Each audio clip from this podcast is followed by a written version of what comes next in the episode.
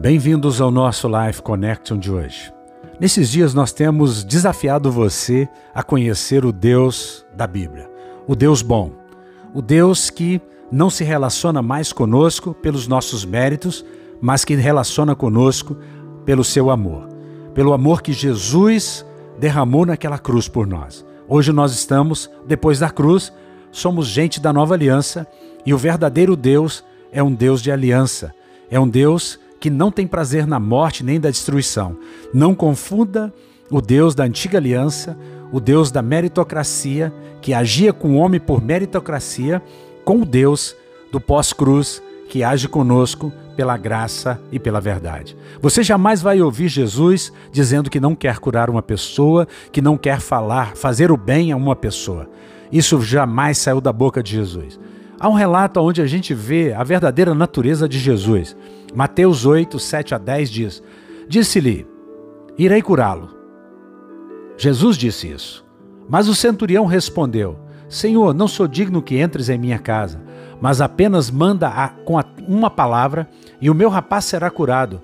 Pois também eu sou homem sujeito à autoridade, tenho soldado as minhas ordens, e digo a este: vai, e ele vai, e a outro: vem, e ele vem.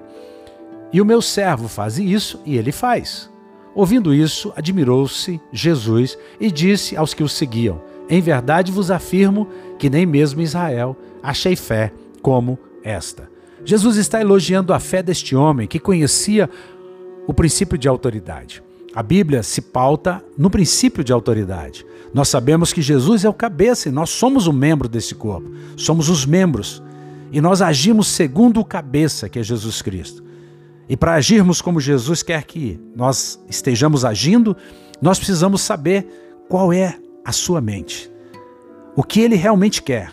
Deus é amor, Jesus é amor, e ele quer que nós façamos a obra do amor. E a obra do amor é curar. A obra do amor é ter sempre uma palavra de ânimo e de encorajamento para aqueles que estão sofrendo. Que você pense nisso, que você queira sempre fazer a vontade de Jesus que você tenha sempre no seu coração o desejo de se parecer com Jesus. Jesus falou com esse centurião, disse: Olha, eu não vi Israel fé como a deste homem. Por que aquele homem tinha tanta fé? Porque ele não se pautava na sua meritocracia, mas ele entendia o princípio de autoridade e sabia que Jesus tem autoridade para curar, para libertar os encarcerados do inimigo.